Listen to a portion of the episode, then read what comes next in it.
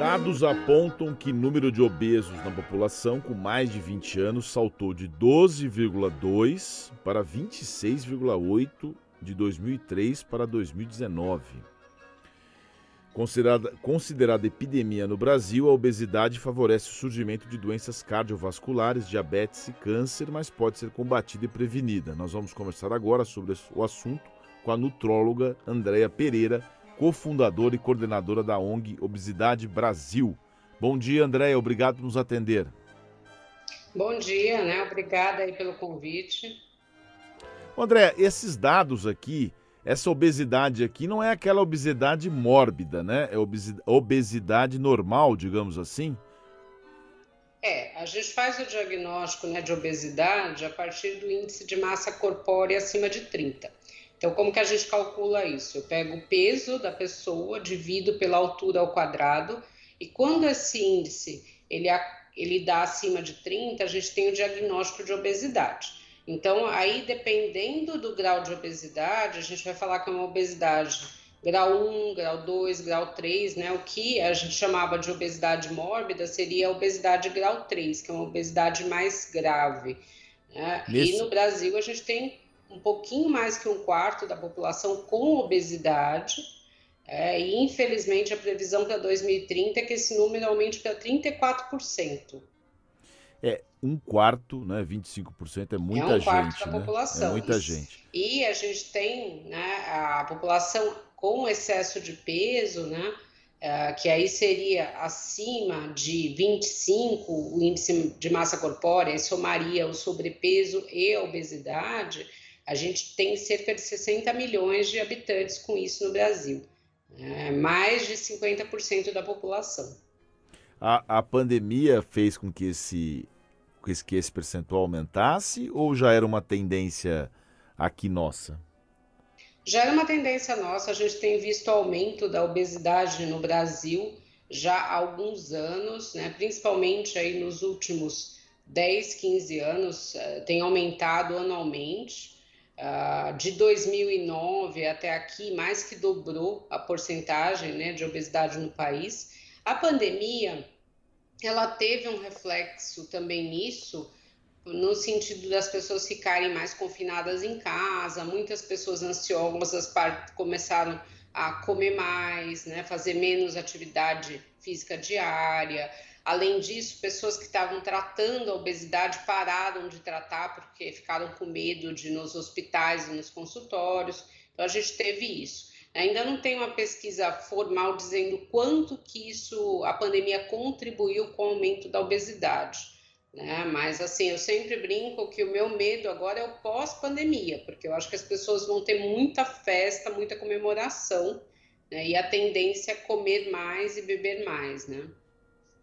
A gente é, sabe que, pelo menos a gente escuta que as pessoas acabam comendo mais, vendo filmes, é, sempre aquela coisa da televisão, dos streams, isso acaba contribuindo muito, né? A pessoa acaba descontando na comida o lado emocional dela também.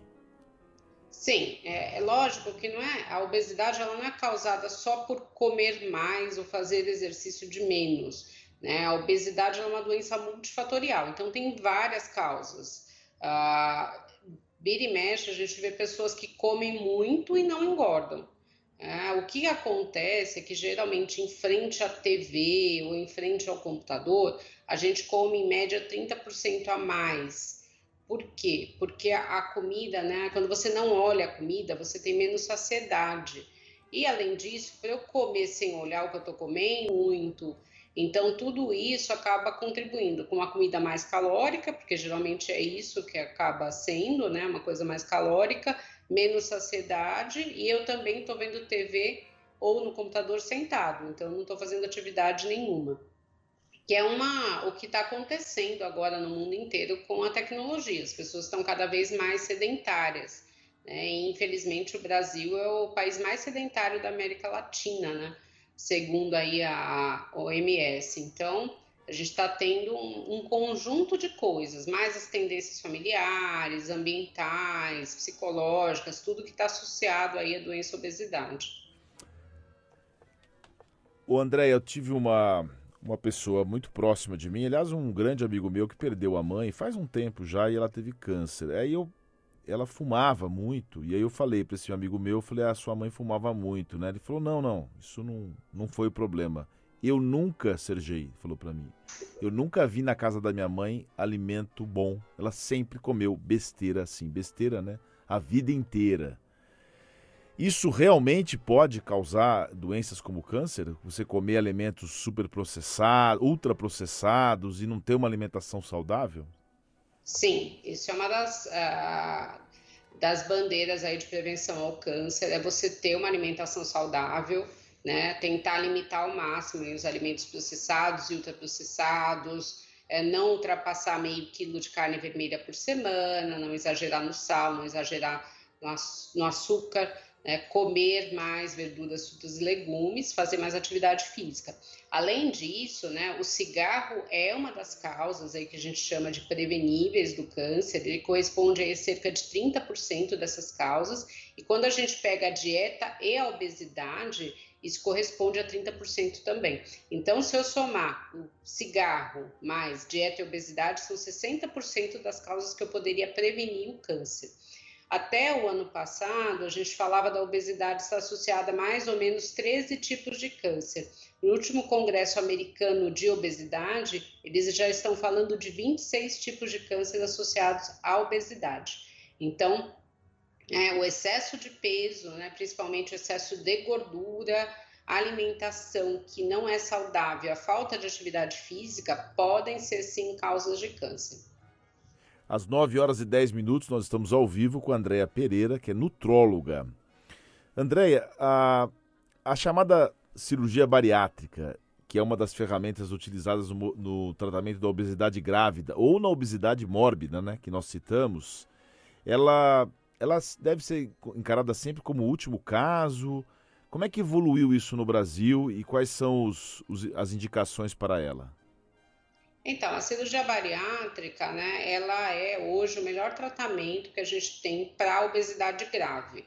Então, assim, é, quando começou, há muitos anos atrás, né, ela tinha realmente vários é, efeitos colaterais, a gente tinha uma mortalidade até alta, mas atualmente né, é o risco da cirurgia bariátrica é igual ao risco de uma cesárea ela funciona muito bem em termos de perda de peso. As indicações que a gente tem, geralmente são pessoas que têm o um índice de massa corporal acima de 35, quando elas têm alguma doença associada à obesidade, por exemplo, pressão alta, diabetes, né, às vezes problemas ortopédicos graves, ou acima de 40, sem necessariamente ter essas doenças associadas.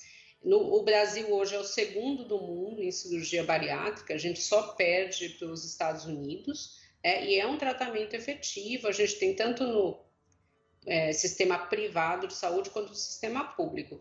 O sistema público ainda tem muita fila de espera, tem lugares que chegam a sete anos, né, mas sim é um tratamento seguro. A gente tem muito preconceito né, contra a obesidade, então muitas pessoas acham que a obesidade não é um problema de saúde, acham que é um problema de falta de vontade, de preguiça, de indisciplina da pessoa. E a gente vê também esse preconceito ser refletido nos tratamentos. Então, muitas pessoas têm preconceito contra a cirurgia bariátrica, têm preconceito contra o remédio para obesidade, mas é um tratamento, sim, seguro.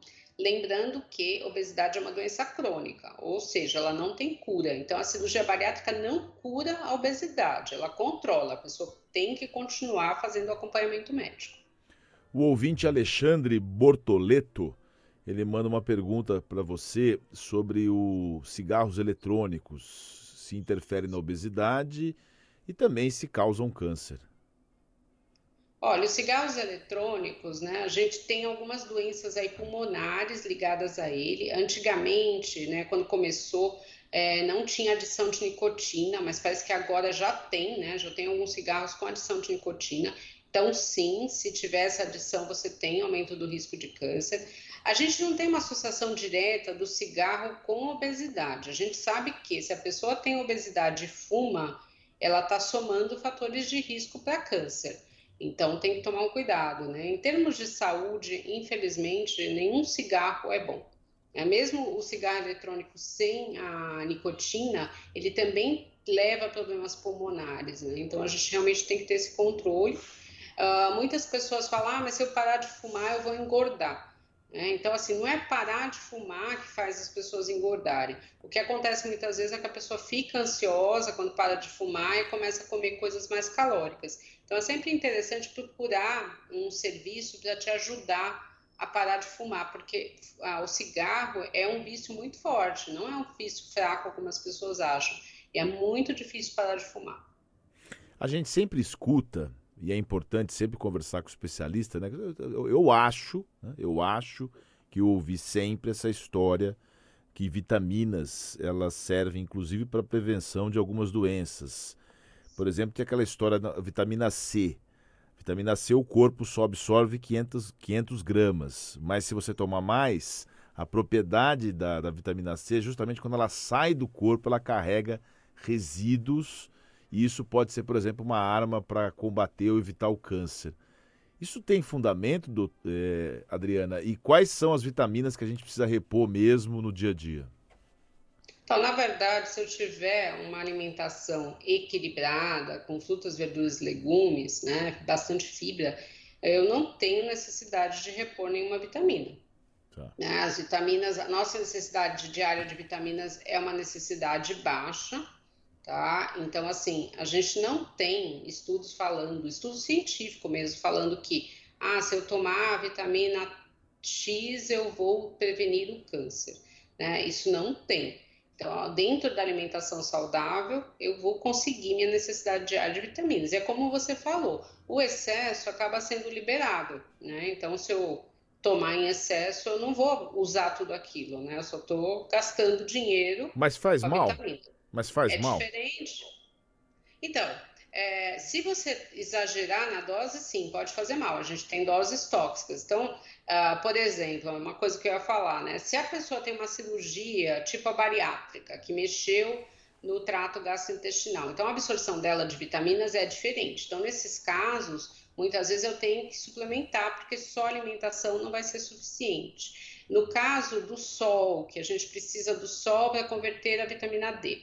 O câncer que mais tem incidência no país é o câncer de pele. Então, a gente recomenda que as pessoas usem protetor solar. Aí eu diminuo a absorção de vitamina D. Então, muitas vezes eu vou ter que suplementar essa vitamina D a partir da vitamina D já convertida, né? Pelo, sem precisar do sol. É, e a obesidade predispõe à deficiência de vitamina D, porque o tecido gorduroso ele acaba sequestrando essa vitamina D do sangue e as pessoas mais velhas vão perdendo, acima dos 60 anos, a capacidade de conversão da vitamina D. Então, a vitamina D é uma vitamina que muitas vezes a gente tem que suplementar, só a alimentação não é suficiente. E a gente pega a vitamina D, tem estudos muito interessantes, por exemplo, com o Covid, que esses estudos mostraram que quem tinha vitamina D mais baixa tinha mais complicações da Covid, na, no câncer, a gente tem estudos mostrando que a vitamina D baixa pode levar mais osteoporose e menos sobrevida.